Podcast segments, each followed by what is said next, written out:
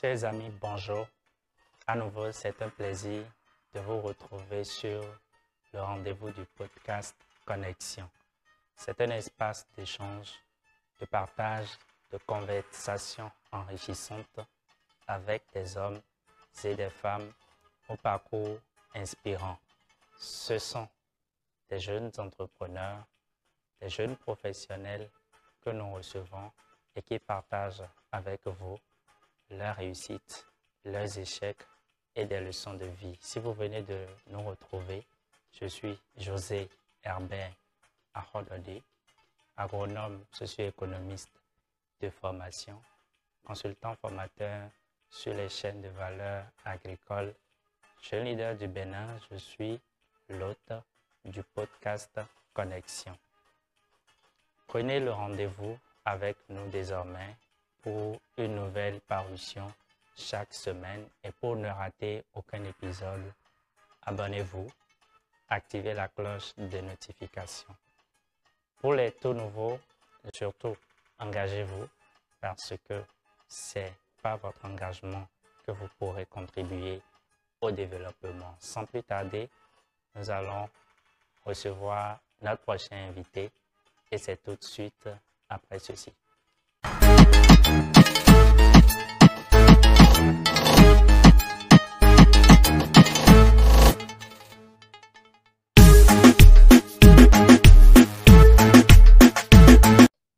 Bonjour à tous, euh, bienvenue à nouveau dans cette émission qui est un podcast destiné aux jeunes professionnels et entrepreneurs du continent africain et au-delà.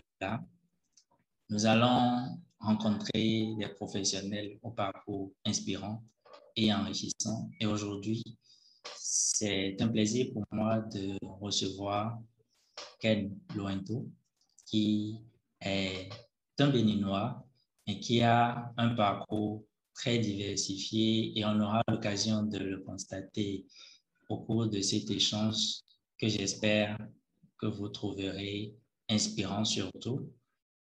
Monsieur Ken, bonjour et soyez les bienvenus. Merci, merci. Bonjour José Herbert. Euh, c'est un plaisir pour moi de pouvoir échanger avec toi et de pouvoir, j'espère, partager quelques idées euh, avec ceux qui vont nous écouter. C'est le but justement de ce canal, c'est de partager les expériences parce qu'on a noté de plus en plus un déficit de transmission entre les aînés et les plus jeunes.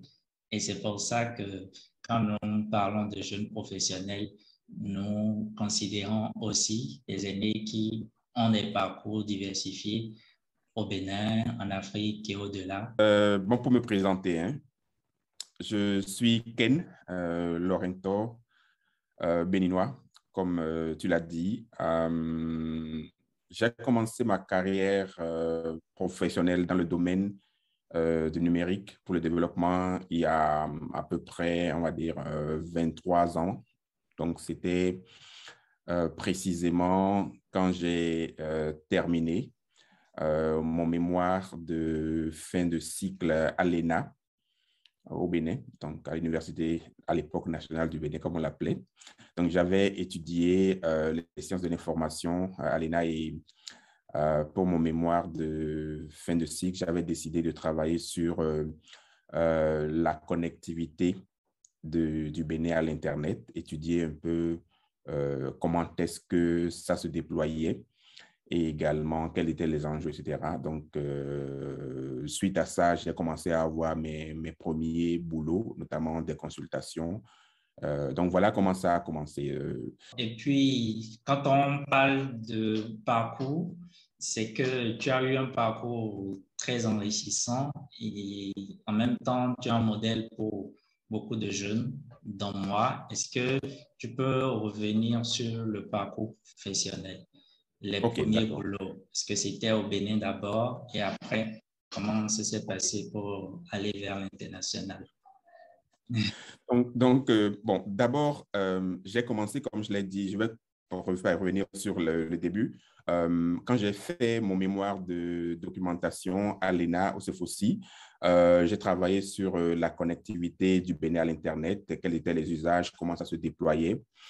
Il faut dire qu'en ce moment, en 97, quand je finissais, le Bénin venait à peine d'être connecté. On avait été connecté en décembre 95, donc il y avait à peine, on va dire, une expérience d'un an et demi ou en tout cas pas énormément d'expérience. Par contre, il y avait déjà une perception que l'Internet pouvait avoir beaucoup d'enjeux pour le Bénin et pouvait offrir beaucoup d'opportunités. Et en tant que documentaliste de système information, euh, je voulais voir dans quelle mesure cette grande base de données et cette grande euh, autoroute de l'information, comme on l'appelait en ce moment, quelles étaient les opportunités que ça pouvait nous offrir, où est-ce que nous en étions en ce moment, quelles étaient les faiblesses, les challenges que le Bénin euh, avait? Et, comment est-ce que nous pouvions mettre en place des mesures afin de développer euh, les opportunités que ce réseau pouvait nous offrir. Donc, c'est un peu euh, la problématique ou l'intérêt qui a motivé euh, mon travail sur ce mémoire sur l'Internet au Bénin à l'époque. Et à l'époque, il faut dire, il n'y avait vraiment pas beaucoup d'études universitaires en Afrique de l'Ouest sur le sujet. Je crois qu'au Bénin, c'était... On était en 98, exactement. On était en fin 97 ou, ou mi-97, autour de... Voilà. Aujourd'hui, euh, je suis, euh, euh, je travaille avec la FAO en particulier en tant que consultant dans le domaine de l'agriculture numérique. mais en temps, j'ai effectivement, j'ai eu un certain nombre de parcours que je vais essayer de rapidement, on va dire, parcourir. Donc, la première chose, quand j'ai fini mon mémoire, j'ai eu l'opportunité de collaborer avec un réseau international qu'on appelle ANAIS un réseau qui s'intéressait au développement du numérique pour le développement en Afrique en 80, dès 96. Et comme j'avais fait le mémoire, en fait, lorsque je faisais mon mémoire, j'avais été en contact avec différentes personnes. Et c'est en ce moment-là que l'opportunité de collaborer avec le réseau Anaïs a été, euh, a été établie. Et ce que c'est un réseau, en fait, qui a été euh, co-fondé par le président malien de l'époque, Alpha Omar Konaré, et euh, le président du canton de Genève. Donc euh, voilà, c'était une des deux personnalités internationales donc, qui avaient mis en place cette structure. Et les différents échanges que j'ai eus avec différentes personnalités à l'époque m'ont amené à créer, avec la collaboration de quelques amis béninois, l'association Oridev, qu'on a appelée ONG Oridev. Donc, nous avons mis en place euh, l'ONG mm. Oridev en 98. Et en dehors, et je crois que c'était l'une des premières associations, peut-être la première, qui a vraiment œuvré pour le développement de, des nouvelles technologies, pour le, développe, euh, pour euh, le progrès socio-économique au Bénin. en 99. Ah, pas que sur le secteur agricole uniquement, mais de non, non, non, c'était exactement. C'était sur l'ensemble des problématiques de développement. Et en 99, euh, l'autre organisation qui a beaucoup œuvré dans ce domaine, qui est ISOC Bénin, en 99, ISOC Bénin a été créé. Donc, on a commencé, on a beaucoup collaboré avec ISOC Bénin, qui existe jusqu'à présent. Et Oridev, à l'époque, travaillait beaucoup avec la jeunesse, essayait de, de, de, renforcer les capacités des jeunes, euh, notamment des élèves étudiants, parce qu'à l'époque, on était aussi beaucoup jeunes, on était jeunes. Donc, euh, on avait beaucoup travaillé avec les établissements scolaires. On organisait ce qu'on a appelé à l'époque la fête de l'Internet euh, sur pratiquement euh, plusieurs villes, y compris jusqu'au nord du Bénin. Donc, on a collaboré avec beaucoup d'organisations pour ça.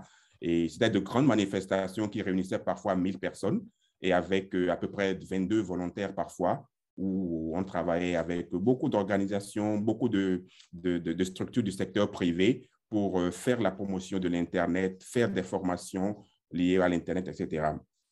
Donc, j'ai travaillé à Oridev avec mes collègues euh, pendant à peu près trois ans. Euh, on a même installé à l'époque un cybercentre grâce à l'appui de la francophonie à l'INE. Et il faut dire que trois ans après, à l'époque, j'avais un bachelor seulement, donc une licence. J'ai voulu poursuivre mes études pour euh, mieux maîtriser, on va dire, le domaine. Et là, je suis allé en France en 2001 et j'ai fait un, master. Euh, et dans le cadre du master, j'ai travaillé sur euh, l'information en milieu rural. Donc, c'était vraiment mon premier, pas vraiment le premier contact, parce que même quand je travaillais sur mon mémoire de fin de cycle, j'avais déjà abordé la question agricole, parce que j'avais un oncle, et il est toujours vivant, qui est vulgarisateur agricole. Donc, c'est lui qui m'a donné, en fait, de, façon, même sans le savoir, on va dire, euh, le goût du secteur agricole. Donc, quand j'étais je faisais mon master en France, j'ai voulu travailler sur le secteur agricole et le milieu rural en général, voir dans quelle mesure euh, les technologies de l'information pouvaient contribuer à la transformation rurale, pouvaient contribuer à l'amélioration de la production agricole, de la commercialisation agricole. Et c'est ça qui m'a amené donc euh, à faire euh, mon mémoire de master sur euh, l'information en milieu rural, les nouvelles technologies en milieu rural au Bénin et au Mali. Bon, j'avais fait des études au Mali aussi dans, ce, dans cette perspective. Et je dois dire que l'une des structures ou l'un des mécanismes que j'ai étudié dans le cadre de ce mémoire, c'est ce qu'on appelait à l'époque les centres multimédia communautaires, les CMC. Donc, euh, Community Multimedia CMC. CMC, Community Multimedia Centers. Donc, c'était un dispositif qui, en fait, allie radio et, Internet. Donc, dans le cadre de ce, de ce, euh, de ce dispositif, euh, une connectivité à l'Internet était installée à la radio pour que les auditeurs puissent poser des questions sur euh, différentes problématiques, y compris donc euh, des problématiques liées au secteur agricole, y compris des informations liées à la pratique agricole. Donc, euh, l'animateur de la radio consultait les informations sur Internet et répondait en live à l'ensemble des auditeurs. Donc, on appelait ça aussi le Internet Browsing à l'époque. Donc, c'est l'UNESCO qui a beaucoup promu ça. Et quand ce dispositif était mis en place au Mali à l'époque également, et j'ai étudié ça dans le cadre de mon mémoire. Et de fil en aiguille, l'UNESCO m'a recruté en ce moment comme, euh, comme euh, on va dire, collaborateur. Donc, j'ai travaillé à l'UNESCO euh, après mon mémoire pendant sept mois à temps plein et les organisations des Nations Unies en particulier. Donc, j'ai travaillé avec eux pendant sept mois sur le lancement de cette initiative-là qu'on appelait donc les CMC dans différents pays africains. Donc, c'était autour des années 2003. Et, mais dans la foulée, j'ai eu une offre de l'Institut Panos Afrique de l'Ouest qui voulait recruter euh, quelqu'un pour mettre en place et pour faciliter la mise en place euh, d'une structure virtuelle internationale qu'on appelait à l'époque le, enfin qu'on a appelé à l'époque le CIPACO. J'avais trouvé ça intéressant comme challenge, donc je suis allé, euh, je suis quitté la France et je suis allé à Dakar parce qu'ils m'ont recruté à Dakar.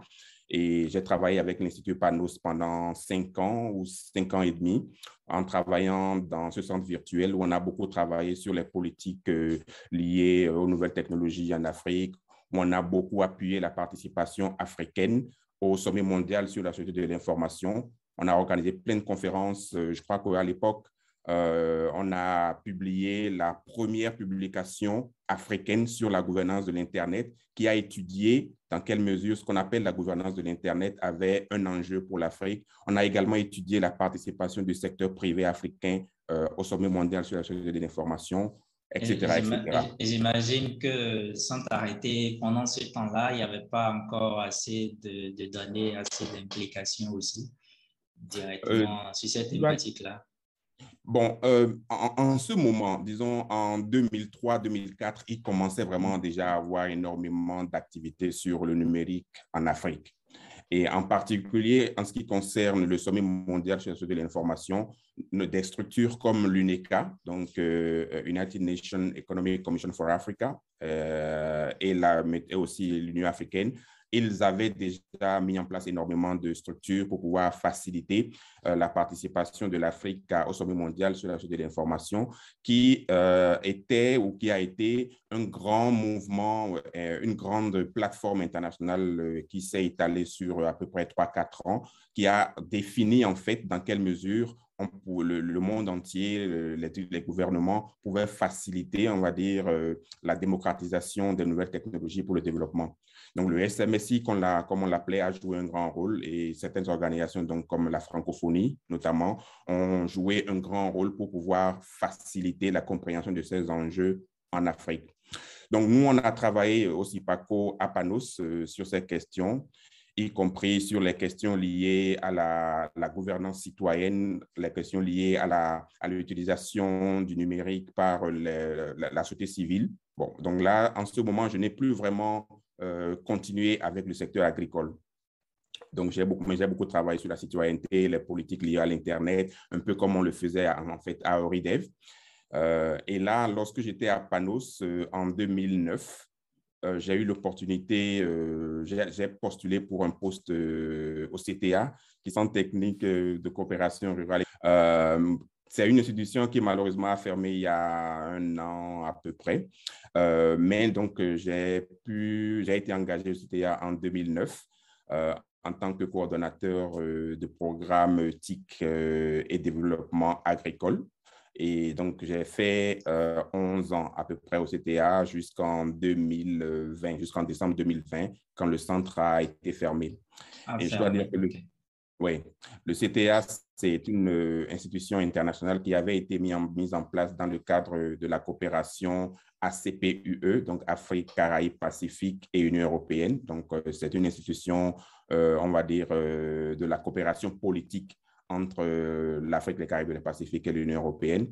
Mais il se fait que euh, en 2000 euh, ou en 2020, il y a eu des discussions politiques donc qui ont voulu changer ou qui ont décidé du changement, de certains changements stratégiques au niveau de cette collaboration ou de cette coopération technique.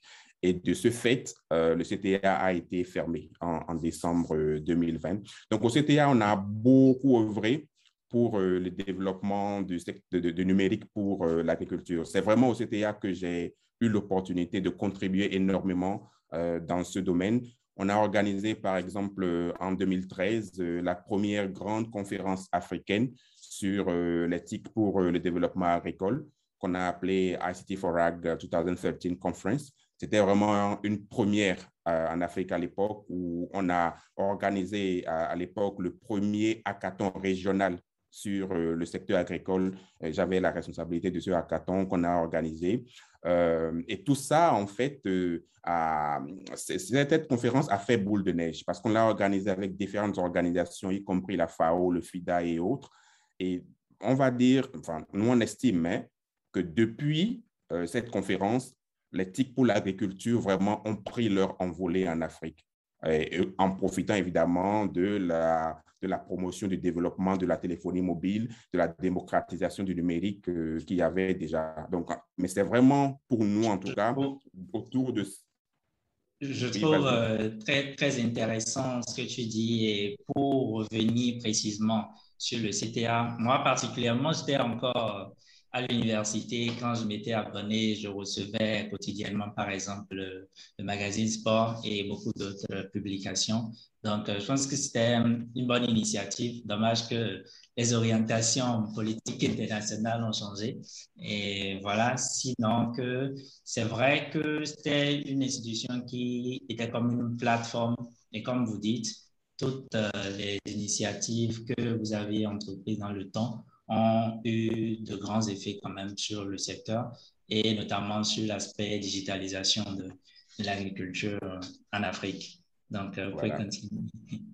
Donc, euh, voilà, au CTA, on a fait vraiment énormément de choses. Euh, en ce qui me concerne, j'ai, en 2000, justement, j'ai mis en place, euh, et évidemment, j'ai eu la chance d'avoir été soutenu par l'administration du CTA. J'ai mis en place le programme qu'on a appelé, euh, mettons, AgriHack Talent, donc euh, le programme AgriHack, dans le cadre duquel j'ai eu l'opportunité de collaborer avec, jusqu'en 2020 ou 2019, avec 1500 jeunes entrepreneurs agricoles.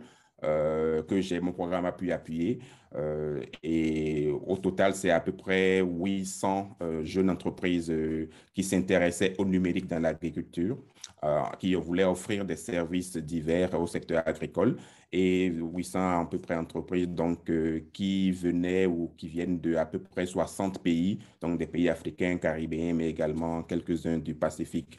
Donc, dans le cadre du programme AgriHack Talent, on a organisé au départ des hackathons Donc, par exemple, l'un de ces hackathons, donc le hackathon, comme euh, tu le sais, c'est une, euh, une compétition de développement d'applications en général euh, dans un domaine précis. Donc, on a organisé le hackathon régional en Afrique de l'Est pour la première fois. Et la chance, quelque part, mais bon, la chance, c'est aussi le fruit de l'effort, évidemment. Donc, aujourd'hui, l'entreprise qui a été lauréate de ce hackathon qu'on a organisé en 2013 cette entreprise continue. À l'époque, l'entreprise n'existait pratiquement pas. Les jeunes venaient de finir leurs études ou d'arrêter leurs études et ils ont créé une entreprise, ils ont développé une application en ce moment qui est une application de gestion financière dans le secteur agricole et rural. Cette entreprise existe aujourd'hui. Les jeunes ont aujourd'hui au moins 20, 20, employés. Ils ont euh, eu des différents prix. Ils, impactent vraiment euh, leur communauté en Ouganda. L'entreprise est localisée, OK, en Ouganda, je l'ai demandé. Donc, c'est l'entreprise qui s'appelle Nsibuko. Euh, depuis qu'ils ont... Ce, ce hackathon vraiment a été fondateur pour nous parce qu'il a vraiment lancé notre programme et je suis très content que les jeunes continuent de, de, travailler, qu'ils qu'ils aient pu donc formaliser leur entreprise et qu'ils aient pu offrir euh, euh, leurs services impactés à au moins 200 à 300 000 euh, acteurs ruraux, en particulier des producteurs, par l'offre de leurs services euh, financiers dans le secteur agricole. Et ce n'est pas que ça. On a eu d'autres jeunes. On a eu aussi à l'époque euh, Farm Drive, qui est une entreprise aussi qui a, qui a développé une application dans le, secteur euh, financier, euh, mais touchant les, acteurs agricoles. Farm Drive aujourd'hui travaille avec Safaricom, qui est l'opérateur de télécommunications de, Kenya. Et à travers cette collaboration, ils impactent au moins un million de producteurs au Kenya. Donc, on a organisé le hackathon. Après, on a organisé euh, d'autres activités qu'on n'a plus appelées hackathon parce qu'à un moment donné, on a estimé qu'il y avait déjà suffisamment de prototypes créés par des jeunes, des prototypes qui avaient du mal à s'imposer comme application et qu'il fallait plutôt se concentrer sur euh, aider les jeunes entrepreneurs à la promotion et au développement surtout de mm. ces applications-là à une meilleure compréhension de, de, ce qu'on appelle le business model, ou enfin, on peut le dire aussi en français, le business model ou le, modèle économique euh, des applications ou des services TIC et agriculture. Donc, allez, on a un peu changé euh, après deux ans euh, nos programmes et on l'a focalisé sur vraiment l'appui au, renforcement du modèle économique euh, des services liés au ticket à l'agriculture menés par des jeunes euh, au renforcement donc de ces entreprises. Donc on a on l'a appelé le programme Pitch AgriHack. Et Pitch AgriHack, on en a organisé à peu près quatre éditions jusqu'en 2019. Et cette euh, a pu appuyer euh, des dizaines de jeunes euh, entrepreneurs qui offrent des services numériques au secteur agricole. Beaucoup d'entre eux continuent d'offrir ces services aujourd'hui et impactent leur communauté. Et vraiment, c'est quelque chose dont je suis très fier. Et également, ce que je dois dire, c'est qu'on a, on a quelque part euh, amené beaucoup d'organisations à davantage s'intéresser à, l'appui au secteur numérique en ce qui concerne les services offerts par les jeunes. Euh, et par exemple, euh, lorsqu'on faisait les finales de Pitch Agri Hack, on, les a organisées essentiellement à, dans le cadre du forum AGRF, donc African Green Revolution Forum, que l'organisation internationale AGRA organise. Et aujourd'hui, euh, Pitch Agri Hack a été récupéré par des partenaires de AGRA dans le cadre du forum AGRF. Et bien que le CTA soit fermé, Pitch AgriHack continue. C'est ça vraiment une grosse fierté pour moi. Donc cette année, Pitch AgriHack, l'édition 2021 a été organisée par euh, euh, des partenaires du réseau euh, AGRF en particulier une structure qu'on appelle Generation Africa. Et, bon, j'ai eu le plaisir, ils m'ont demandé d'être, bien que je ne sois donc plus au CTA, j'étais fermé, ils m'ont invité à être euh, l'un des juges de cette euh, initiative. Donc, je suis très content d'avoir contribué à ça. Et dans les années à venir aussi, ils vont continuer Pitch Hack. Donc, ça, c'est vraiment un motif de fierté pour moi. Et, je suis très content donc d'avoir contribué à ce que l'offre de services numériques par les jeunes entrepreneurs pour impacter le secteur agricole se soit un peu, un peu développée. Bon, maintenant, il y a de nouveaux enjeux, tout n'est pas facile, mais bon, ça, on, pourra peut-être en parler. Je pense que dans la, dans la suite, on va, on va revenir là-dessus parce qu'il s'agira un peu de faire le, diagnostic euh, voilà, de, de, ce secteur et parler des enjeux. Ce que je remarque, euh, et puis le constat est patent, c'est que la majorité des bénéficiaires ou des jeunes qui innovent dans ce secteur sont dans les milieux ou les pays anglophones d'Afrique. Tu as parlé de, de l'Ouganda, du Kenya, et qu'en est-il des jeunes en milieu francophone en Afrique? Euh, est-ce qu'il n'y a pas de jeunes innovateurs dans, ce secteur-là? Oui, euh, bon, je pense que c'est aussi un constat partagé par beaucoup que dans la plupart euh, des secteurs économiques, les pays anglophones sont un peu plus, on va dire, avancés et aussi ont beaucoup plus d'opportunités que les pays francophones en Afrique. Donc, dans le domaine d'éthique pour l'agriculture, c'est la même réalité qu'on a. Euh, lorsqu'on organisait le concours, euh, je crois qu'on avait à peu près autour de 15% ou 20% maximum de participation en Afrique, euh, ce qui ne reflétait pas exactement, on va dire, la proportion de francophones en Afrique ou la proportion de pays francophones, mais donc, il y avait déjà une participation un peu moindre des pays francophones et vu que les pays anglophones sont un peu plus évolués dans ces créneaux, bon, cela justifie un peu pourquoi on a eu euh, beaucoup de gagnants euh, ayant eu des impacts qui sont, on va dire, anglophones. Mais on a quand même eu pas mal de gagnants francophones. Euh, un des gagnants de Pitch AgriHack, c'est par exemple euh, Soretoul au Sénégal qui est une euh, jeune entreprise, bon, je ne sais pas si on peut toujours les appeler jeune entreprise, mais en tout cas, qui est une entreprise euh, qui a euh, mis en place divers services agricoles. En particulier, ce qu'on la, première, on va dire, le premier service qu'on leur connaît, c'est une plateforme e-commerce qui a une particularité, c'est que cette plateforme travaille essentiellement avec les productrices du milieu rural. Et qu'est-ce que cette plateforme fait? C'est que, ou qu'est-ce que Soretool fait? Soretool collabore avec les femmes productrices et les produits locaux transformés sont mis sur cette euh, plate de commerce électronique pour pouvoir donner un meilleur accès au marché aux femmes productrices et pouvoir donc leur donner euh, un meilleur, euh, de meilleurs revenus.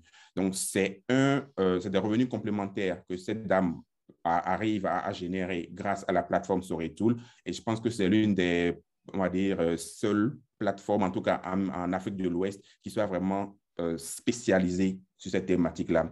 Et au-delà de ça, ils offrent beaucoup d'autres services liés au numérique, notamment euh, la, formation, le renforcement de capacités en matière de TIC, euh, pour euh, les producteurs ou les productrices en particulier, en faisant des formations, en leur créant des places de, places de marché ou des sites web, des pages Facebook, etc.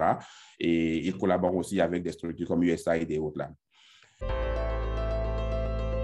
Il faut noter que dans le domaine de l'agriculture, près de 70% de la, des femmes interviennent, mais celles-ci sont souvent reléguées au second rang. Mais avec un tel événement comme Pitch Agriac 2018, nous avons l'occasion, nous jeunes entrepreneurs, d'être mis à l'avant de la scène. Et cela nous a permis de nous exprimer devant de potentiels investisseurs et cela nous a permis également de suivre des formations très intéressantes qui nous ont permis d'acquérir de nouvelles compétences en modèle de business, euh, en défense de projets et en levée de fonds. J'ai également travaillé avec beaucoup d'entreprises béninoises, avec beaucoup d'innovateurs béninois. Euh, par exemple, Fenou Food, euh, qui est dans le secteur agroalimentaire, a été lauréate de notre programme Pitch AgriHack 2018. Ils avaient à l'époque présenté une plateforme de vente de produits d'emballage bio à travers euh, différents outils numériques comme Facebook, WhatsApp et leur propre site. J'ai également travaillé avec Jinukun, qui est une start-up agricole qui dispose d'un site de commerce en ligne, Jinukun Store, sur laquelle ils vendent des produits agricoles locaux. Euh, j'ai aussi organisé euh, avec euh, Etrilab un hackathon en lien avec une autre entreprise du Nigeria et une entreprise togolaise. j'ai des collègues qui ont collaboré avec Global Partners qui offrent des services de drones. Euh, j'ai eu aussi l'opportunité d'avoir des partenariats avec le ministère de l'Agriculture que j'ai impliqué dans des activités liées aux stratégies agricoles. Et aussi, euh, on avait eu à faire des formations sur les médias sociaux à destination du secteur agricole. Mais c'est surtout avec les jeunes entreprises que j'ai beaucoup travaillé au Bénin. Et voilà, donc on a pas mal d'entreprises francophones qui ont été impliquées et qui ont été aussi reconnues à travers les activités que nous avons organisées. On a aussi au Togo une autre structure euh, qui s'appelle euh, Clean Sarlu. Euh, ils ont une place de une plateforme qu'on appelle e-agribusiness TG, donc e-agribusiness Togo. Et cette structure est aussi très dynamique, a aussi gagné Pitch AgriHack. Et aujourd'hui, ils offrent en dehors des services d'appui à la vulgarisation agricole et en dehors des services d'accès au marché, ils offrent aussi des services de drone aujourd'hui. Euh, depuis, euh, on va dire, un, an, un an et demi. Ils offrent ces services-là et ils ont aussi bénéficié de l'appui du CTA dans ce cadre parce que le CTA a longtemps mis aussi en place un programme qui a appuyé euh, le développement des services de drones dans le secteur agricole. Donc, ils ont bénéficié de, ce, de cet appui en particulier et ils ont vraiment évolué. Ils sont allés vraiment au-delà de ce que nous, on leur a fait. Ils ont eu vraiment eu des partenariats, par exemple, avec euh, des acteurs euh, asiatiques, chinois en particulier, y compris des connexions avec euh, Alibaba. Et ils sont en train actuellement de créer une académie de formation et d'offres de services sur les drones au Togo, mais qui dessert l'Afrique. Donc, euh, il y a que les business TG est aussi. Voilà qui est rassurant parce qu'on on n'a pas souvent ces informations et on se dit que eh bien, les innovations en Afrique sur le secteur de la digitalisation de l'agriculture, ben, ces innovations ne sont que plus fréquentes dans les milieux anglophones. Et je pense qu'on doit davantage mener des initiatives pour promouvoir ces entreprises, ce qu'on ne fait pas assez à mon sens. Et c'est très intéressant et de vous écouter justement, d'entendre euh, ce parcours très diversifié et ces années d'expérience euh, dans ce milieu à collaborer avec euh, les institutions internationales pour implémenter donc des dynamiques qui permettent de booster l'activité agricole. Moi, je suis agronome de formation. Et évidemment, l'un des aspects sur lesquels on doit davantage travailler, c'est l'accès au marché. Donc, c'est heureux de, voir qu'il y a des initiatives de jeunes entreprises qui promeuvent l'accès au marché, donc en connectant les producteurs aux potentiels acheteurs. Et c'est très intéressant. Moi, je, voulais aussi revenir sur cet aspect précis. Est-ce que, au-delà des entreprises que, que tu as citées là, justement, il y a d'autres types, dans le cadre de tes travaux, d'autres types d'entreprises qui ont ciblé cet aspect d'accès au marché? Oui, l'accès au marché, c'est crucial euh, non seulement pour que les populations puissent avoir accès à, l'alimentation, mais également pour que euh, les produits de, des producteurs donc, puissent euh, être vendus, pour que les producteurs puissent générer davantage de revenus, etc. Et bon, on a parlé des plateformes e-commerce en donnant par exemple l'exemple, le cas de Soritool. Euh, et aussi de Clean Sarlu, donc e-agribusiness TG. Euh, mais il y a d'autres types de facilitation, on va dire, d'accès au marché. Euh, par exemple, cette structure, elle n'a pas bénéficié du programme AgriHack, mais elle a bénéficié d'autres activités GTA. Donc, la structure dont je vais parler s'appelle Farmerline et ils sont au Ghana. Donc, Farmerline, c'est un modèle pour moi d'entreprise euh, liée au numérique euh, dans l'agriculture. Et ils offrent des produits diversifiés qui répondent à différents besoins du producteur. Et notamment, c'est ça qui fait leur succès. C'est-à-dire que, premièrement, euh, ou au départ, peut-être, ils offraient des services de, de, conseil agricole uniquement. Mm-hmm. Donc, euh, les producteurs, à travers euh, les services facilités par le GSM, pouvaient avoir des conseils sur les itinéraires techniques ou autres. Mais à un moment donné, ils ont vu tout de suite que euh, l'information, mettons, le conseil agricole ne permet pas à une structure, une, à une entreprise numérique agricole d'être durable. Parce que comme je l'avais personnellement observé lorsque je faisais mon mémoire de, DEA, donc de mon master au Mali et au Bénin, lorsque vous, vous donnez un conseil à un producteur, notamment lorsque vous n'êtes pas vulgarisateur, vous n'êtes pas vulgarisateur officiel, ils n'écoutent pas forcément ce conseil-là. Ils essayent de, comment on va dire, de matcher ce que vous leur dites ou ce que vous leur donnez comme information avec d'autres informations qu'ils peuvent avoir de leurs cousins, de leurs frères, etc. Donc, en fait, ils ont une pluralité de sources d'informations, ce qui fait que votre, votre information n'a pas une plus-value, on va dire, euh, décisive pour eux. Et de ce fait, les producteurs ne sont pas souvent prêts à payer pour les services agricoles, les, services de conseil agricole. Du coup, la plupart des structures, euh, notamment des jeunes structures, qui peut-être ne connaissaient pas très bien le domaine de l'agriculture et qui ont voulu offrir uniquement du conseil agricole par le GSM n'ont pas pu tenir, n'ont pas pu générer assez de revenus. Donc, Farmerline, ayant commencé cette expérience, ayant fait ces observations, ils ont commencé aussi à faciliter l'accès aux intrants agricoles.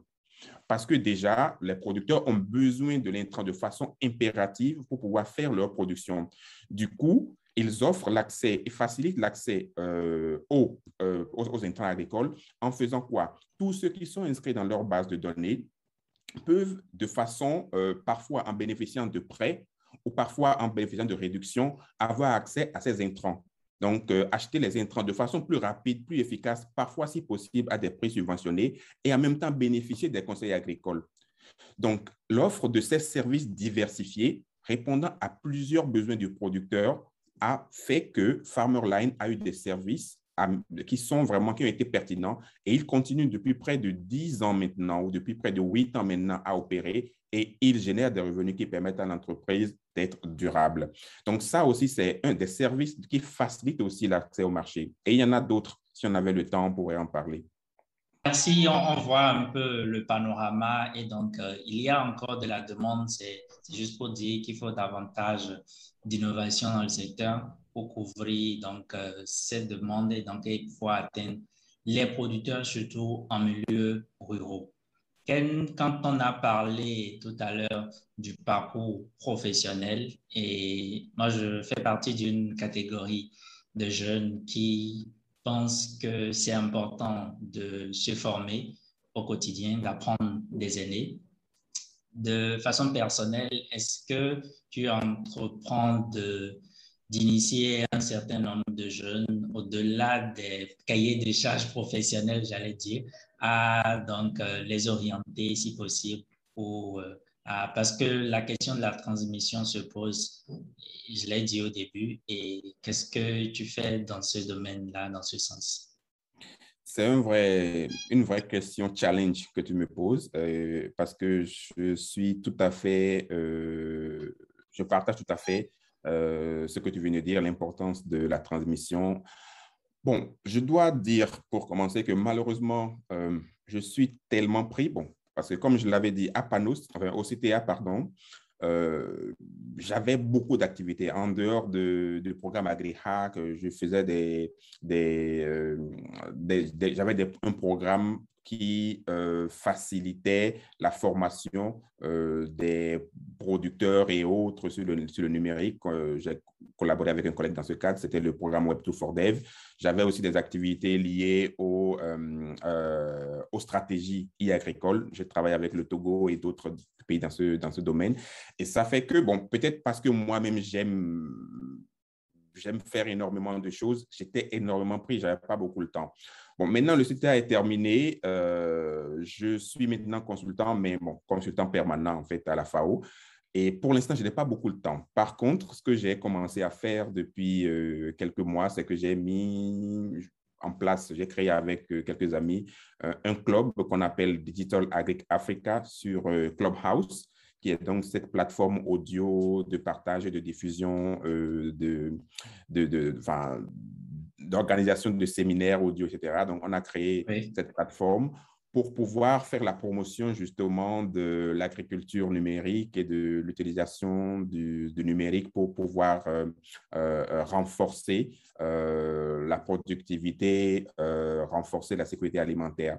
Et dans le cadre de ce club, on a beaucoup de jeunes ou des jeunes qui arrivent de temps en temps et nous essayons de communiquer, d'échanger avec eux sur comment est-ce qu'ils peuvent mieux comprendre ce domaine, s'ils sont intéressés par ce domaine, afin d'avoir aussi, euh, de contribuer au développement de leurs initiatives dans leur communauté. Donc, ça, c'est euh, quelque chose que je fais. Et puis, de temps à autre, j'écris des articles. Donc, si euh, tu vas sur mon site, tu vas voir quelques articles que j'écris par rapport à, mes expériences ou par rapport aux projets sur lesquels je travaille. Donc, euh, ces écrits aussi, pour moi, contribuent à faciliter la transmission. Exactement, à la transmission, oui. Voilà. D'accord. Oui. donc. Euh, c'est bien rassurant parce que j'avais eu une entrevue il y a de quelques mois avec euh, Jean-Antonin Dossou, qui était ancien ministre sous le président Ebony, qui euh, aussi s'est engagé à travers de petites euh, initiatives personnelles à le faire, à rencontrer des jeunes. Et c'est vrai que quand on est à un certain niveau, on n'a pas souvent le temps, mais les jeunes ont besoin d'apprendre des aînés. Donc, euh, merci déjà. Voilà. Merci déjà pour, pour, cette initiative. Et on va revenir donc sur la question thématique de cet entretien, c'est la digitalisation dans le secteur agricole. Aujourd'hui, avec le recul, on, voit qu'il y a une certaine révolution, mais il y a aussi des défis qui font que les initiatives des jeunes peinent à décoller parfois. Et est-ce que c'est, on va parler de, des questions liées à l'infrastructure ou des questions liées à la connectivité. Mais quand on fait un diagnostic, quelle analyse tu peux faire de ce secteur et comment est-ce qu'on peut lever les blocages? OK. Il y a, euh, premièrement, il faut observer que euh, la, le numérique pénètre aujourd'hui l'ensemble vraiment, ou a pénétré aujourd'hui l'ensemble du secteur agricole et toutes les activités euh, agricoles bénéficient d'une manière ou d'une autre du numérique aujourd'hui. Euh, j'étais, j'analysais il y a jusqu'à il y a même quelques minutes euh, euh, les, mettons, le programme stratégique entre la FAO et les pays africains. Et j'ai vu que dans ces différents documents stratégiques, il est forcément question quelque part de numérique. Ça veut dire que dans tous les pays, on utilise le numérique dans l'agriculture et on est conscient qu'il faut renforcer euh, l'utilisation du numérique dans le secteur agricole.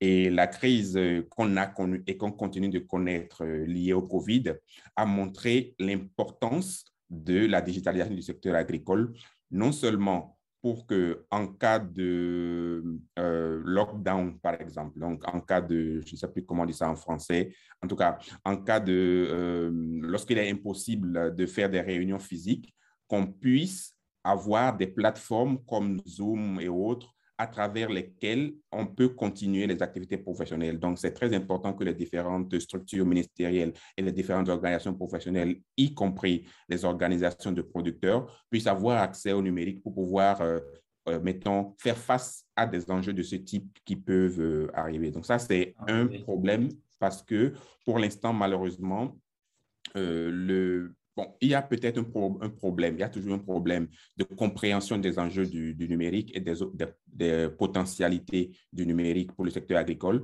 ce qui fait que euh, dans beaucoup d'acteurs n'ont pas encore investi, on va dire, dans ces outils euh, pour pouvoir euh, plus facilement, ou mettons, pour pouvoir bénéficier de leur plus-value.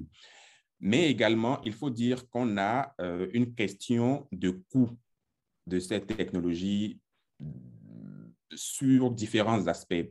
Si on prend par exemple le coût de la connectivité, euh, et si on veut, je ne sais pas si c'est une bonne chose, si on fait la comparaison entre notamment les pays européens et les pays africains, on voit qu'au Bénin, euh, avec, euh, on peut, si on veut utiliser de façon intensive la connectivité Internet, en tout cas, moi, je parle de mon expérience, on peut facilement dépenser 10 000 francs CFA par semaine pour ça.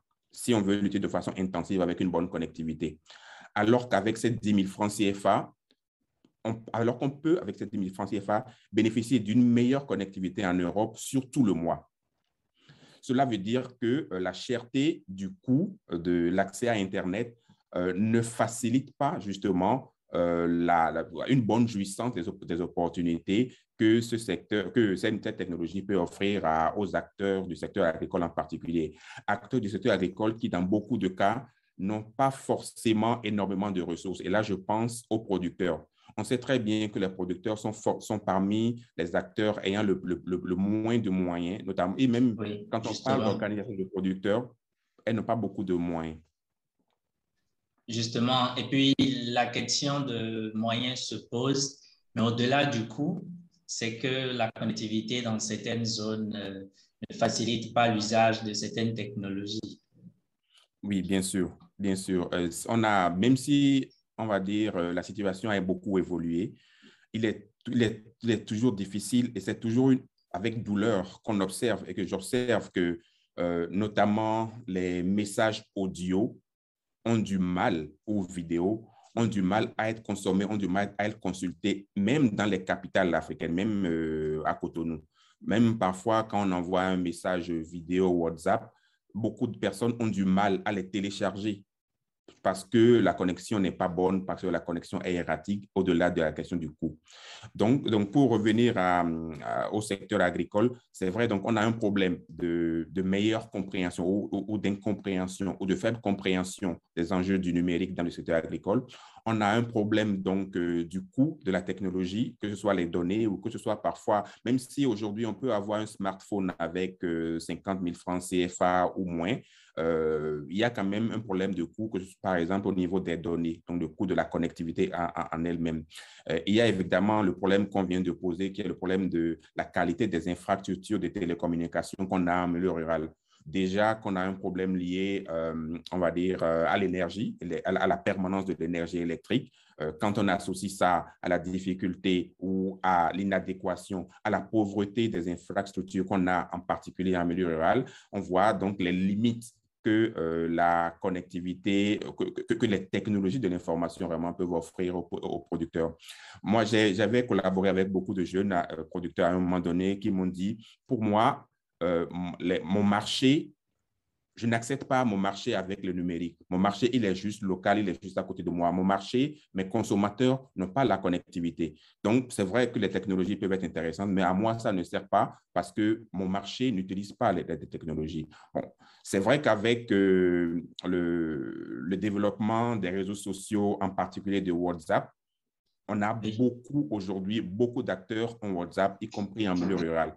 Donc, euh, il y a une évolution dans ce sens, mais on a toujours une faible pénétration jusqu'à ce jour du numérique en milieu rural qui puisse permettre vraiment à ce que le secteur rural puisse vraiment profiter à, fond de ces opportunités-là. Donc, euh, les organisations internationales et, les gouvernements en particulier, parce que ça doit commencer par les gouvernements, doivent mettre euh, de meilleures stratégies en place pour pouvoir faire face à cette difficulté-là en collaborant avec le secteur privé euh, de la façon la plus efficace possible. Donc, euh, il y a donc Parce qu'en fait, quand on, quand on parle du secteur rural, la majorité des producteurs donc, euh, se retrouvent dans les zones de campagne et le travail de la digitalisation de l'agriculture ne peut pas se faire. On peut peut-être concevoir ou avoir des, laboratoires ou les centres d'innovation en ville, mais les bénéficiaires finaux sont en milieu rural. Donc, est-ce qu'on peut lever les blocages? OK. Il y a, euh, premièrement, il faut observer que euh,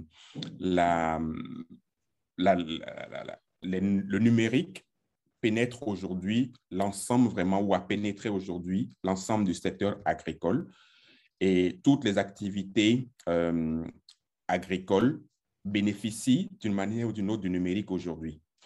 Euh, j'étais, j'analysais il y a jusqu'à il y a même quelques minutes euh, euh, les, mettons, le programme stratégique entre la FAO et les pays africains. Et j'ai vu que dans ces différents documents stratégiques, il est forcément question quelque part de numérique. Ça veut dire que dans tous les pays, on utilise le numérique dans l'agriculture et on est conscient qu'il faut renforcer l'utilisation du numérique dans le secteur agricole. Et la crise qu'on a connue et qu'on continue de connaître liée au COVID a montré l'importance de la digitalisation du secteur agricole, non seulement pour que en cas de euh, lockdown, par exemple, donc en cas de, je ne sais plus comment dire ça en français, en tout cas, en cas de, euh, lorsqu'il est impossible de faire des réunions physiques, qu'on puisse avoir des plateformes comme Zoom et autres à travers lesquelles on peut continuer les activités professionnelles. Donc, c'est très important que les différentes structures ministérielles et les différentes organisations professionnelles, y compris les organisations de producteurs, puissent avoir accès au numérique pour pouvoir, euh, euh, mettons, faire face à des enjeux de ce type qui peuvent euh, arriver. Donc, ça, c'est ah, un problème parce que pour l'instant, malheureusement, le, Bon, il y a peut-être un, problème, il y a toujours un problème de compréhension des enjeux du, numérique et des, potentialités du numérique pour le secteur agricole, ce qui fait que euh, dans beaucoup d'acteurs n'ont pas encore investi, on va dire, dans ces outils euh, pour pouvoir euh, plus facilement, ou mettons, pour pouvoir bénéficier de leur plus-value. Mais également, il faut dire qu'on a une question de coût de cette technologie sur différents aspects.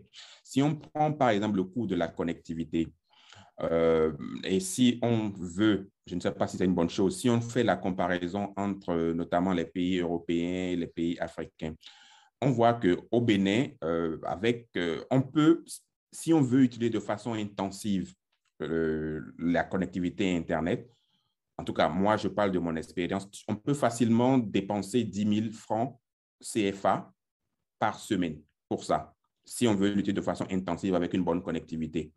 Alors qu'avec ces 10 000 francs CFA, alors qu'on peut, avec ces 10 000 francs CFA, bénéficier d'une meilleure connectivité en Europe sur tout le mois. Cela veut dire que euh, la cherté du coût euh, de l'accès à Internet euh, ne facilite pas justement la, une bonne jouissance des, des, opportunités que ce secteur, que cette technologie peut offrir aux acteurs du secteur agricole en particulier. Acteurs du secteur agricole qui, dans beaucoup de cas, n'ont pas forcément énormément de ressources. Et là, je pense aux producteurs. On sait très bien que les producteurs sont, sont parmi les acteurs ayant le, le, moins de moyens, notamment, et même quand on parle d'organisation de producteurs, elles n'ont pas beaucoup de moyens. Justement, et puis la question de moyens se pose, mais au-delà du coût, c'est que la connectivité dans certaines zones euh, ne facilite pas l'usage de certaines technologies. Oui, bien sûr, bien sûr. Euh, on a, même si, on va dire, euh, la situation a beaucoup évolué, il est, toujours difficile et c'est toujours avec douleur qu'on observe et que j'observe que notamment les messages audio ont du mal aux vidéos ont du mal à être consommés, ont du mal à être consultés, même dans les capitales africaines, même euh, à Cotonou. Même parfois, quand on envoie un message vidéo WhatsApp, beaucoup de personnes ont du mal à les télécharger parce que la connexion n'est pas bonne, parce que la connexion est erratique, au-delà de la question du coût. Donc, donc pour revenir au secteur agricole, c'est vrai, donc on a un problème de, de meilleure compréhension ou d'incompréhension ou de faible compréhension des enjeux du numérique dans le secteur agricole on a un problème donc euh, du coût de la technologie, que ce soit les données ou que ce soit parfois, même si aujourd'hui on peut avoir un smartphone avec 50 000 francs CFA ou moins, euh, il y a quand même un problème de coût, que, par exemple au niveau des données, donc le coût de la connectivité en, elle-même. Euh, il y a évidemment le problème qu'on vient de poser, qui est le problème de la qualité des infrastructures de télécommunications qu'on a en milieu rural déjà qu'on a un problème lié, euh, on va dire, euh, à l'énergie, à la permanence de l'énergie électrique. Euh, quand on associe ça à la difficulté ou à l'inadéquation, à la pauvreté des infrastructures qu'on a en particulier en milieu rural, on voit donc les limites que la connectivité, que, les technologies de l'information vraiment peuvent offrir aux, producteurs. Moi, j'avais collaboré avec beaucoup de jeunes producteurs à un moment donné qui m'ont dit, pour moi, euh, mon marché je n'accepte pas mon marché avec le numérique. Mon marché, il est juste local, il est juste à côté de moi. Mon marché, mes consommateurs n'ont pas la connectivité. Donc, c'est vrai que les technologies peuvent être intéressantes, mais à moi, ça ne sert pas parce que mon marché n'utilise pas les, technologies. Bon, c'est vrai qu'avec euh, le, le développement des réseaux sociaux, en particulier de WhatsApp, on a beaucoup aujourd'hui, beaucoup d'acteurs en WhatsApp, y compris en milieu rural. Donc, euh, il y a une évolution dans ce sens, mais on a toujours une faible pénétration jusqu'à ce jour du numérique en milieu rural qui puisse permettre vraiment à ce que le secteur rural puisse vraiment profiter de, à, fond de ces opportunités-là. Donc, euh, les organisations internationales et, les gouvernements en particulier, parce que ça doit commencer par les gouvernements, doivent mettre euh, de meilleures stratégies en place pour pouvoir faire face à cette difficulté-là en collaborant avec le secteur privé euh, de la façon la plus efficace possible. Donc, euh, il y a donc Parce qu'en fait, quand on, quand on parle du secteur rural, la majorité des producteurs donc, euh, se retrouvent dans les zones de campagne et le travail de la digitalisation de l'agriculture ne peut pas se faire. On peut peut-être concevoir ou avoir des, laboratoires ou les centres d'innovation en ville, mais les bénéficiaires finaux sont en milieu rural, donc on doit continuer comme vous avez dit le travail en lien avec euh, les partenaires privés, mais aussi les entreprises. Mais est-ce que l'État aussi n'a pas une grande responsabilité? Parce que c'est l'État qui crée les conditions, je pense. Bien sûr, enfin, j'ai essayé rapidement de, de, de pointer l'État également. L'État est le premier et le dernier, c'est-à-dire que l'État est au début et à la fin de, de cette dynamique et doit être là parce que les organisations internationales, dans la plupart des cas, mettre en place des projets. Si on parle de projets cohérents, ces projets en général durent 2, 3 ans, 4 ans, 5 ans maximum. Et ces projets euh, doivent donc être mieux euh, appréhendés, mieux appropriés par, le, par, par les gouvernements. En réalité, c'est les gouvernements même qui doivent concevoir des projets vraiment durables. Et parce que beaucoup de projets internationaux, quand ils s'arrêtent après trois ans, il y a énormément de pertes. Parfois, les ressources humaines qui ont bossé, qui ont travaillé sur ces projets ne sont plus disponibles. Euh, parfois, on ne capitalise pas suffisamment des leçons apprises et on perd énormément de ressources, on perd énormément de plus-value à la fin de ces projets. Donc, si ces projets étaient vraiment insérés dans le cadre du programme d'action du gouvernement, si ces projets étaient vraiment suivis, euh, le gouvernement étant vraiment une permanence. Le gouvernement est là, les partenaires s'en vont, vont et viennent, on va dire. Les projets vont et viennent, mais le gouvernement est là. Et le gouvernement reste. Voilà. Donc, c'est très important que le, les gouvernements puissent davantage renforcer euh, leurs compétences, leur compréhension de ces enjeux, qu'ils puissent mettre en place de bons projets, qu'ils puissent savoir euh, euh, interagir avec les partenaires pour avoir des projets qui soient vraiment durables qui, ne durent pas que deux ou trois ans, ou qui, même si ce sont des projets, on va dire, ponctuels, essaient de vraiment euh, prendre avantage de se nouer à des projets qui, sont, qui ont été conclus, qui ont été euh, terminés après deux ou trois ans, pour que qu'on puisse tisser vraiment l'ancienne corde à la nouvelle et pour qu'on ne puisse pas, puisqu'on puisse capitaliser justement sur les expériences euh, passées. Donc, c'est vraiment très important. Et, et, il faut aussi que, comme l'avait souhaité euh, les, et, comme c'était engagé déjà en réalité, le gouvernement africain, dans le cadre du processus de Malabo, à mettre euh, en place au moins 10% du budget national qui soit consacré au secteur agricole il faudrait que ces gouvernements puissent respecter leurs promesses et qu'ils puissent mettre au moins 10% du budget au profit du secteur agricole afin de développer davantage les investissements dans le secteur agricole et pour que ce secteur puisse réellement jouer son rôle de moteur de nos économies. Parce que pour l'instant, euh, comme vous le savez, hein, comme tu le sais, c'est le secteur agricole qui contribue au moins, en moyenne, on va dire 25% à nos, à, à, ah. nos, produits intérieurs bruts. À la production de, de richesse, voilà. Mais, mais, mais plus plus loin parce que on a parlé de cette problématique des producteurs qui sont fournisseurs de vivres pour la plupart en majorité, mais qui sont dans des conditions euh, de vie très difficiles, il faut dire. Moi, j'interviens et je collabore avec la plateforme nationale des organisations paysannes du Bénin, donc la PENOPA. Il faut dire que l'investissement donc attendu, et c'est vrai que même si les politiques ou les acteurs politiques ont pris l'engagement à Malabo, on est encore loin des 10%. Et c'est vrai que si on réussit à, atteindre ce gap, on aurait résolu beaucoup plus et beaucoup mieux les préoccupations des, producteurs. Donc, il y a des actions de plaidoyer qui doivent être menées dans ce sens. Effectivement.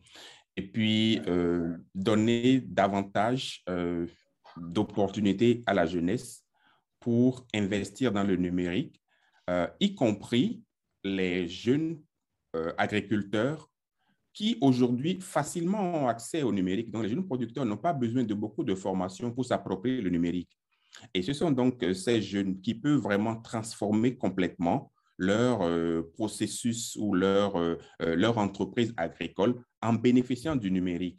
Donc, je pense qu'il faut vraiment accorder une place importante à l'appui aux, aux jeunes entrepreneurs agricoles aux jeunes agriculteurs en général pour qu'ils puissent mieux s'approprier le numérique parce que ça cela déjà améliore leur profil, améliore, euh, mettons, la visibilité qu'ils euh, dégagent, on va dire, euh, par rapport à d'autres acteurs au-delà de l'amélioration de leur entreprise, de leur modèle économique que le numérique peut engendrer. Et évidemment, il y a les jeunes entrepreneurs euh, numériques, donc les jeunes qui sont des spécialistes du numérique, qui peuvent aussi, euh, à travers leurs innovations, appuyer le secteur agricole. Même si aujourd'hui, il est beaucoup d'entreprises numériques agricoles ont du mal à survivre, et c'est une réalité, euh, c'est premièrement, je pense fortement que premièrement, c'est parce que euh, le secteur agricole ou le secteur numérique agricole est encore à ses débuts en Afrique. On n'a pas encore un très grand marché.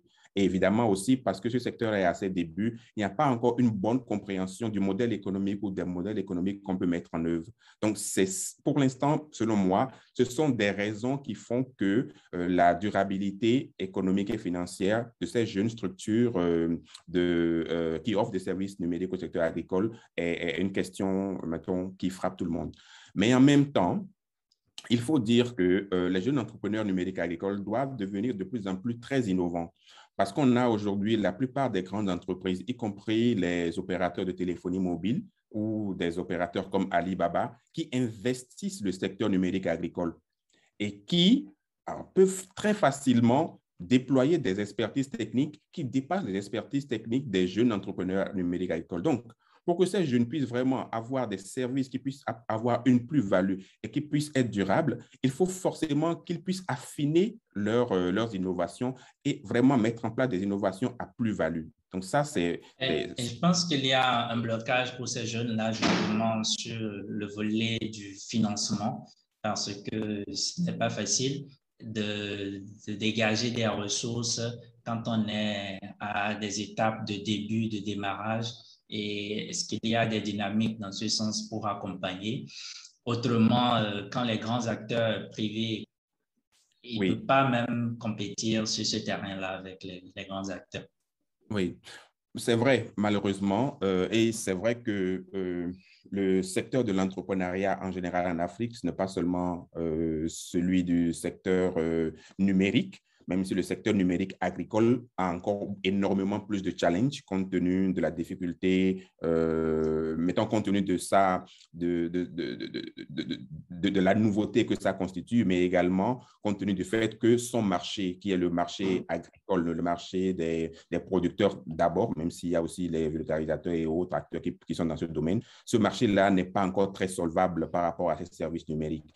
Donc, euh, c'est vrai qu'il y a énormément de problèmes, y compris donc euh, en ce qui concerne l'accès au financement pour euh, les entreprises euh, en général et donc pour les entreprises du secteur numérique aussi ou numérique agricole aussi. Et qu'il faut souhaiter qu'il y ait davantage d'appui aux entrepreneurs en général, et donc aussi aux entrepreneurs qui sont dans le secteur euh, numérique ou le secteur agricole en particulier, parce qu'on connaît l'importance du secteur agricole pour euh, la sécurité alimentaire. Euh, donc, cela va de soi qu'on doit souhaiter cela. Par contre, il y, a que, il faut dire que le fait qu'à un moment donné, les jeunes entreprises se, se fassent racheter par, ou carrément se fassent dépassés par les innovations des grandes entreprises. C'est malheureusement une réalité qui n'est pas une réalité béninoise ou africaine. Même la France, par rapport à d'autres pays comme les États-Unis, la France fait face à ce problème-là. Beaucoup de jeunes innovateurs français, dès qu'ils font leurs innovations, ces innovations sont rachetées ou bien euh, ces innovations ne font pas souvent le poids, ont du mal à être sur un même marché compétitif avec des innovations qui viennent des États-Unis. Donc, c'est un, un, réel, mettons, c'est une problématique et une réalité du secteur euh, privé du secteur, euh, voilà, du secteur privé et du secteur de l'innovation. Donc, il faut malheureusement qu'on puisse... Donc, du euh, coup, on, peut juste y faire face et accepter que c'est l'environnement qui est ainsi. Oui, enfin, je pense que c'est une réalité, on doit, on doit, on est obligé d'évoluer en tenant compte de cette réalité, en souhaitant que les jeunes soient de plus en plus innovateurs, en souhaitant également que l'État puisse davantage euh, mettre en place des structures, des ressources pour les soutenir. Euh, maintenant, j'aimerais aussi dire, euh, ajouter un point. C'est-à-dire que pour moi, l'entrepreneuriat doit être un impératif pour tout jeune ou tout, ou tout professionnel. Pourquoi?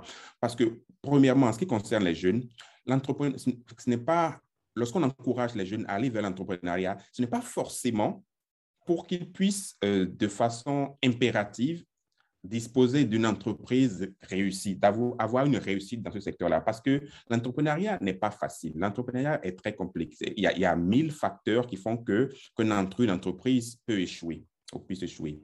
Mais Lorsque, en tout jeune, se développe l'esprit entrepreneurial, lorsque le jeune se à l'entrepreneuriat, je suis persuadé et on voit qu'il est beaucoup plus efficace dans n'importe quel secteur dans lequel il s'insère au niveau professionnel. S'il est simplement employé, il sera un, meilleur employé parce qu'il aura un esprit novateur, entrepreneurial qu'il aurait, développé. Et même dans certaines entreprises, on a ce qu'on appelle les intra-entrepreneurs, euh, intra-entrepreneurship. Et dans certaines entreprises, l'esprit, cet esprit novateur entrepreneurial qu'un jeune aurait acquis peut vraiment l'aider à progresser davantage. Donc, former à l'entrepreneuriat est, bénéfique pour tout jeune et pour tout professionnel parce que s'il n'arrive pas à avoir peut-être la chance d'avoir une entreprise réussie, ces compétences et cet esprit entrepreneurial qu'ils ont peut les aider à progresser dans leur carrière, même en tant qu'employé. Donc, pour moi, c'est pour ça que je n'ai aucun mal à euh, faire la promotion de l'entrepreneuriat parce que je sais que dans tous les cas, cette promotion sera bénéfique aux jeunes. Donc, même s'il y a des difficultés que certains jeunes rencontrent dans ce domaine, qu'ils ne considèrent pas ça comme, euh, comment je vais dire, comme, une perte, comme investissement qu'ils ont eu à réaliser, mais même s'ils sont seulement employés, ces compétences acquises peuvent être utiles. Et pour le pays, c'est très important. C'est très important que nos pays soient de plus en plus novateurs, que nos jeunes, qu'on ait, parce qu'on a formé 1000 jeunes, qu'on ait la chance à un moment donné d'avoir peut-être un, deux ou trois qui aient des entreprises vraiment qui soient comme Facebook. Imaginez tous ceux qui ont essayé de faire un réseau social comme Facebook, mais avec un seul, une seule structure, comme Facebook qu'on connaît aujourd'hui, on a des milliards de personnes qui sont impactées. C'est ce qu'on souhaite dans nos pays également. Exactement. Et on fait une belle transition parce qu'on parle d'entrepreneuriat, mais on parle aussi d'innovation dans le secteur. Quelles sont pour toi, ou selon toi, donc, les innovations porteuses? On connaît l'écosystème. Quelles sont les innovations dans le secteur agricole qui sont les plus porteuses aujourd'hui et qui seront encore porteuses dans le futur, même si euh, les technologies évoluent très rapidement aussi. OK. Bon, d'abord, le secteur agricole est tellement vaste que je ne le maîtrise pas. Il est énormément vaste. Et je ne suis pas d'abord, euh, on va dire, spécialiste agricole, même si aujourd'hui, je, travaille dans le domaine depuis euh, à peu près 11 ans, 12 ans. Donc, je vais restreindre ça au domaine numérique agricole que je, que je maîtrise un peu plus. Euh, et par rapport à ça, il y a énormément d'innovations qu'on a aujourd'hui qui sont euh, très prometteuses pour le secteur, en particulier la, blockchain, comme euh, je, suppose que tu as entendu parler de ça, qui facilite vraiment la, la, la, transparence des transactions. On n'a pas besoin que le producteur puisse comprendre ce que c'est que la blockchain. Il suffit simplement que des, des dispositifs utilisant la blockchain puissent être mises en place et puissent être intégrées dans les plateformes, dans les systèmes d'information que euh, les professionnels offrent euh, et, que, et dont les producteurs peuvent, peuvent, bénéficier. Si, par exemple, un producteur il est intégré dans une, dans une chaîne d'approvisionnement qui utilise des réseaux, mais donc qui utilise des, plateformes intégrant la blockchain. Cela peut permettre aux producteurs, par exemple, de, de savoir aussi à, quel prix, bon, ça peut ne pas être le producteur, ça peut être la coopérative, parce que parfois le producteur, il n'a pas forcément les moyens de bien comprendre ces choses, mais les coopératives, les organisations paysannes qui sont impliquées peuvent voir, par exemple, peuvent avoir une meilleure compréhension de ce circuit d'approvisionnement et peuvent automatiquement, même dans certains cas, avec, grâce à la blockchain et grâce à ce qu'on appelle les smart contracts, être automatiquement euh, payé lorsqu'un produit a été livré à, euh, un agrégateur ou bien à un supermarché en Europe. Les, paiements peuvent être automatiquement générés et grâce, espérons-le, à un meilleur développement de la monnaie digitale et grâce à un, un, meilleur développement de la finance digitale, les producteurs peuvent être automatiquement payés et avoir leurs ressources euh, au niveau au moins de la coopérative dans leur porte-monnaie électronique. Euh, on a également l'intelligence artificielle, qui se développe. euh, et qui joue un rôle important dans le domaine euh, agricole, par exemple au niveau de, de l'agriculture de précision. avec, parce que grâce à l'intelligence artificielle, il y a des dispositifs qui peuvent, de façon automatique détecter certaines maladies des plantes, certaines pestes et automatiquement proposer des remèdes on a dans certains, euh, dans certains contextes des dispositifs d'irrigation qui peuvent être mis en place de façon automatique pour que l'arrosage puisse se faire, euh, soit parce qu'à un moment donné, euh, le producteur ou bien le chargé de la production active une fonction, une fonctionnalité sur son smartphone, ou bien de façon automatique quand le dispositif euh, euh, identifie un, problème de stress hydrique, à un moment donné, l'arrosage peut être automatique. Donc, ce sont des innovations qui ne sont pas forcément encore dans tous les pays africains, notamment au Bénin, mais ce sont des innovations qui existent et dont les grandes exploitations euh, peuvent profiter, les coopératives agricoles même si cela ne touche pas le producteur lambda, les producteurs peuvent déjà, les, producteurs, les organisations de producteurs peuvent en bénéficier. Et il est important que l'État facilite et renforce aussi euh, l'accès à ces innovations pour nos organisations de producteurs afin que progressivement davantage d'acteurs agricoles puissent en bénéficier.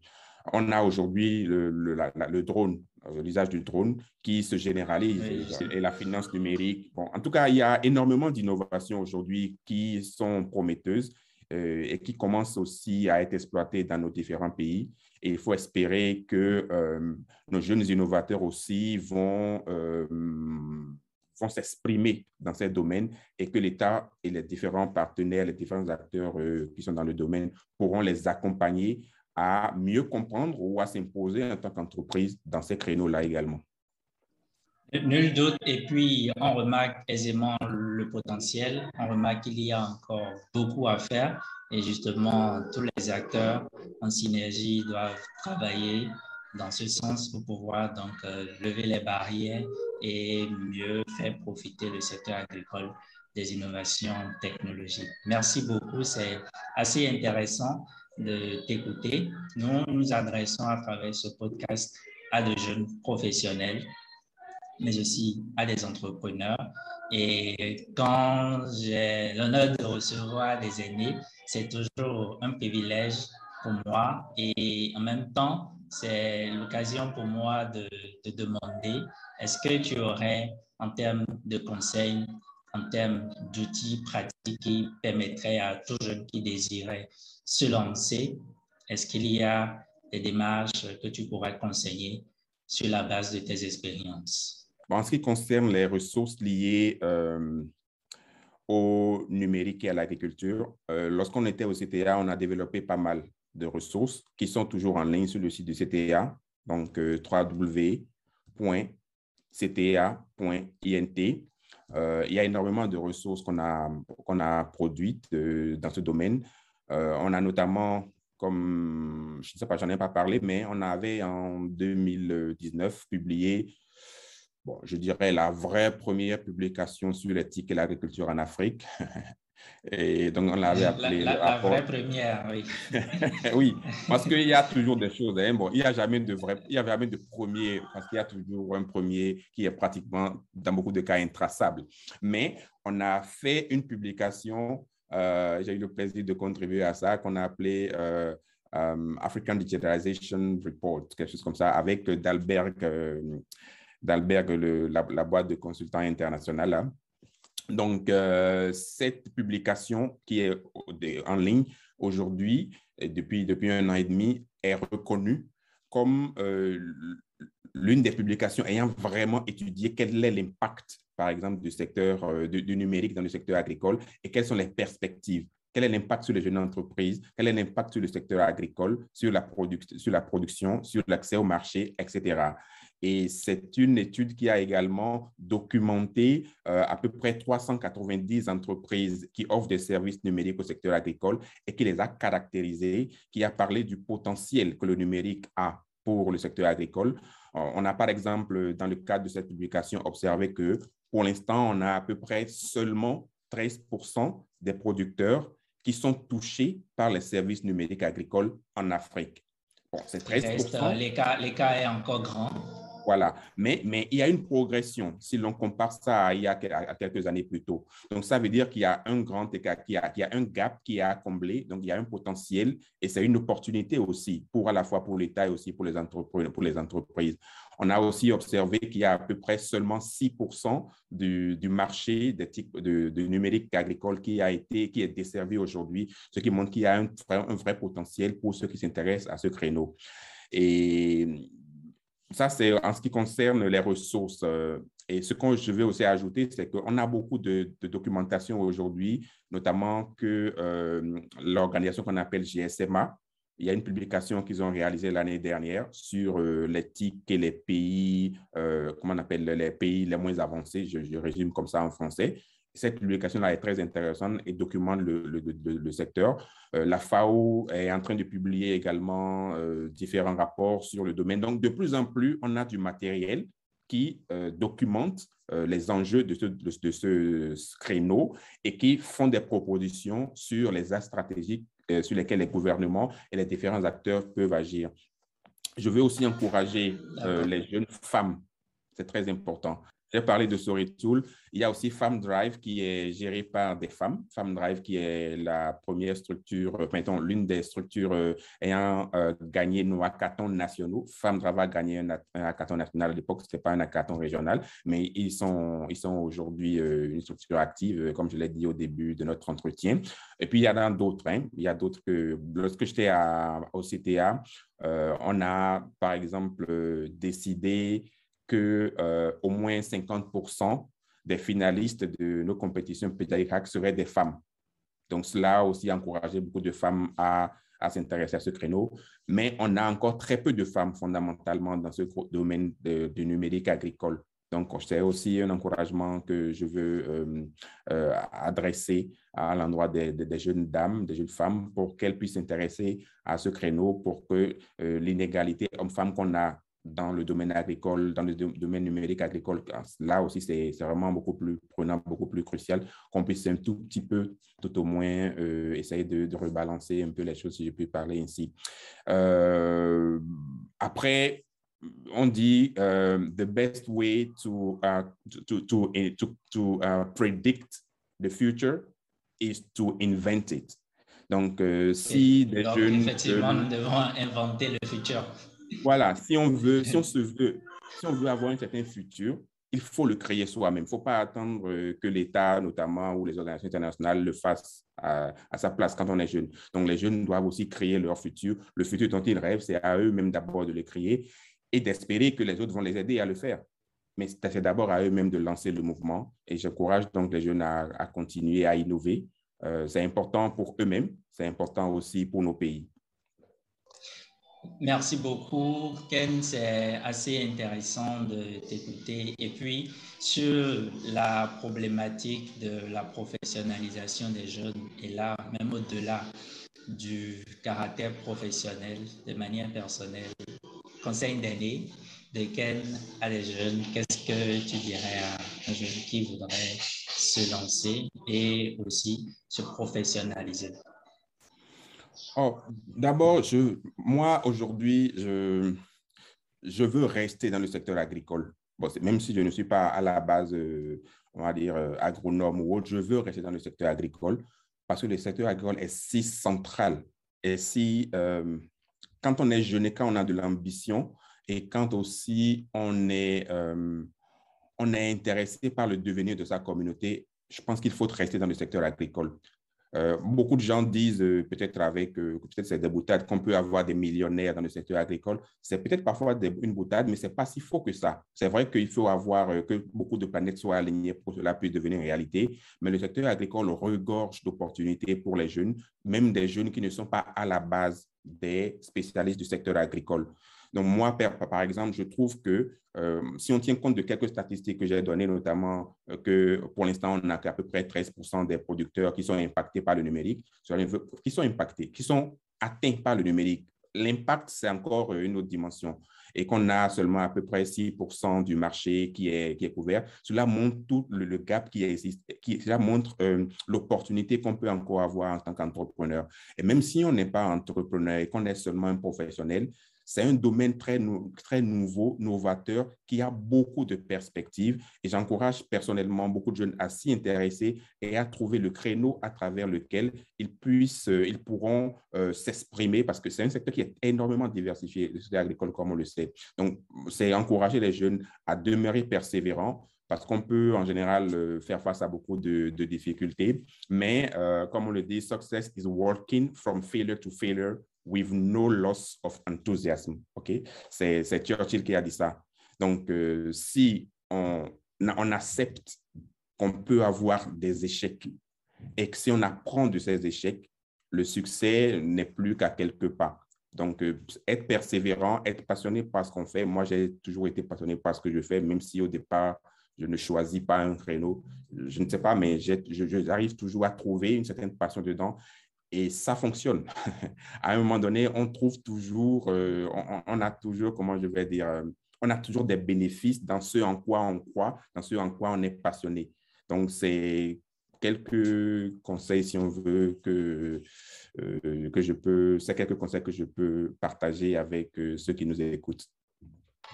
Merci beaucoup, Ken. Et je vais juste euh, faire une, une transition. C'est qu'on ne connaissait pas. Moi, j'ai découvert récemment, et c'est un ami qui avait diffusé la vidéo sur, sur les réseaux sociaux, que je, suivais. C'était une comédie, donc une publicité avec euh, personne d'Abadou et, et deux acteurs. Donc, euh, pour dire que Ken doit aussi un, passé de, comédien mais comment est-ce que la transition a été faite pour se retrouver dans, dans ce secteur et, aller à l'international? Euh, Bon, moi, je ne sais pas, mais euh, moi, quand j'ai commencé, bon, peut-être parce que mon papa, comme je ne sais pas si tu le sais, était chanteur. Donc, mon papa, est, est cofondateur de l'orchestre Polyrythmo, donc l'orchestre national pratiquement du Bénin pendant de longues années. Et peut-être que c'est cette fibre artistique aussi qui m'a guidé vers le théâtre. Je n'ai pas fait la musique, bon, parce que le vieux n'aimait pas non plus qu'on fasse de la musique, parce que la musique est assez, assez, euh, c'est assez difficile au Bénin de vivre de la musique. Donc, il ne voulait pas forcément qu'on aille dans ce, vers cette direction. Mais moi, donc, j'aimais le théâtre, donc je suis allé dans le théâtre et j'ai eu la chance donc, de travailler avec euh, beaucoup d'acteurs, euh, que ce soit les Feux, Théodore Béanzin, que ce soit Dabadou et autres, effectivement, on a eu à faire euh, des, des, publicités. On a joué avec mes, amis du complexe, artistique et culturel euh, avec Florent Ressou et compagnie, et Eric Hector Rompé, qui, est, ou qui a été, je pense qu'il est toujours directeur du FITEB au Bénin. Oui, c'est vrai. Euh, bon, il n'y a pas eu de... Il n'y a pas eu de mécanique particulière qui a été mise en place. C'est juste une passion que j'avais, que j'ai toujours un tout petit peu. Mais en même temps, euh, j'avais aussi un intérêt pour euh, l'information communication. Et voilà, à un moment donné, il fallait choisir. Euh, je ne sais pas si j'ai choisi, mais je ne suis plus aujourd'hui dans le secteur artistique. J'espère que je vais revenir dans ce secteur à un moment donné. D'accord, on l'espère, on l'espère aussi. Merci beaucoup. Nous sommes tout doucement en train de finir. Qu'est-ce que tu souhaiterais nous dire comme notre fin? Ça a été un entretien assez intéressant, j'avoue. On a beaucoup appris et j'espère que le parcours aussi inspirera beaucoup les jeunes qui nous suivront. Et qu'est-ce que tu voudrais dire pour conclure? Euh, pour conclure, euh, honnêtement, je n'ai pas grand-chose à dire. C'est d'encourager les jeunes euh, de ne pas de ne pas avoir peur d'échouer, euh, d'utiliser l'échec comme un piédestal pour aller vers le succès, d'être passionné par ce qu'ils font euh, et euh, de créer leur propre futur. Parce que le futur qu'on veut, comme on l'a dit, le futur qu'on espère, c'est le futur qu'en réalité qu'on doit se créer. Et peut-être aussi euh, un petit mot par rapport aux, acteurs culturels. C'est vrai que euh, moi, à l'époque, quand j'étais dans le domaine culturel, euh, quand ceux qui ne savaient pas que j'avais également ce, ce, second métier, donc lié au numérique, pensaient que tous ceux qui sont dans le secteur euh, artistique, ce sont des, on va dire, des vanupiers, quoi, des gens qui n'ont aucune perspective, qui ne sont pas allés à l'école. Quand on faisait, euh, quand on travaillait avec, avec la LC2 à l'époque sur les publicités, ça pas bon, ou bien sur, avec l'ORTB sur les publicités à peau et autres, euh, beaucoup de gens pensaient qu'on n'était que des, des des énergumènes. Quoi. Donc, moi, j'encourage aussi, si jamais il y en a qui nous écoutent, euh, les gens du secteur euh, artistique qui éventuellement nous écoutent, aussi de, persévérer. On peut avoir les deux métiers. On peut avoir les deux métiers. C'est vrai qu'à un moment donné, la vie fait peut-être qu'on fait un choix, mais on peut allier les deux métiers et il ne faut pas se décourager en général quand on fait face à des challenges ou quand des personnes extérieures à soi formulent des critiques ou autres. Je pense qu'il faut garder sa vision, garder son cap et le succès est toujours au rendez-vous à un moment donné. Et ce sera sur ce mot que nous allons conclure cet entretien. Merci beaucoup, Ken, pour ta disponibilité. Merci beaucoup, merci beaucoup. C'est un plaisir et je t'encourage aussi. Je dois dire que toi aussi, tu es un modèle parce que tu fais énormément de choses. Euh, tu fais énormément de choses et, tu ne te contentes pas d'être spécialiste du secteur agricole tu, tu, as des initiatives entrepreneuriales et vraiment, je t'encourage beaucoup et félicitations déjà à toi et bon courage, bonne suite. Merci beaucoup. Effectivement, nous, on essaie juste de marcher dans les pas des aînés et comme j'ai dit, tu fais partie de, de, ces aînés qui nous, qui nous inspirent beaucoup parce que nous, nous estimons avoir de grandes ambitions. Ce n'est pas souvent facile, mais il faut faire le chemin pour y arriver et c'est ce que nous essayons de faire. Merci beaucoup. Bon courage. Merci beaucoup. Merci beaucoup. Merci d'être resté jusqu'à la fin de cet épisode du podcast Connexion. J'espère que les différents éléments partagés avec notre invité vous auront plu. Si c'est le cas, restez abonné, activez la cloche de notification. Dites-le nous dans les commentaires si vous souhaitez qu'on reçoive prochainement un invité de façon spécifique et dites-nous les raisons pour lesquelles vous souhaitez qu'on le reçoive sur ce canal. Et si ce n'est pas déjà fait, téléchargez votre exemplaire gratuit du e-book L'audace d'entreprendre, une jeunesse en action. Et on se retrouve très prochainement pour une nouvelle parution du podcast Connexion.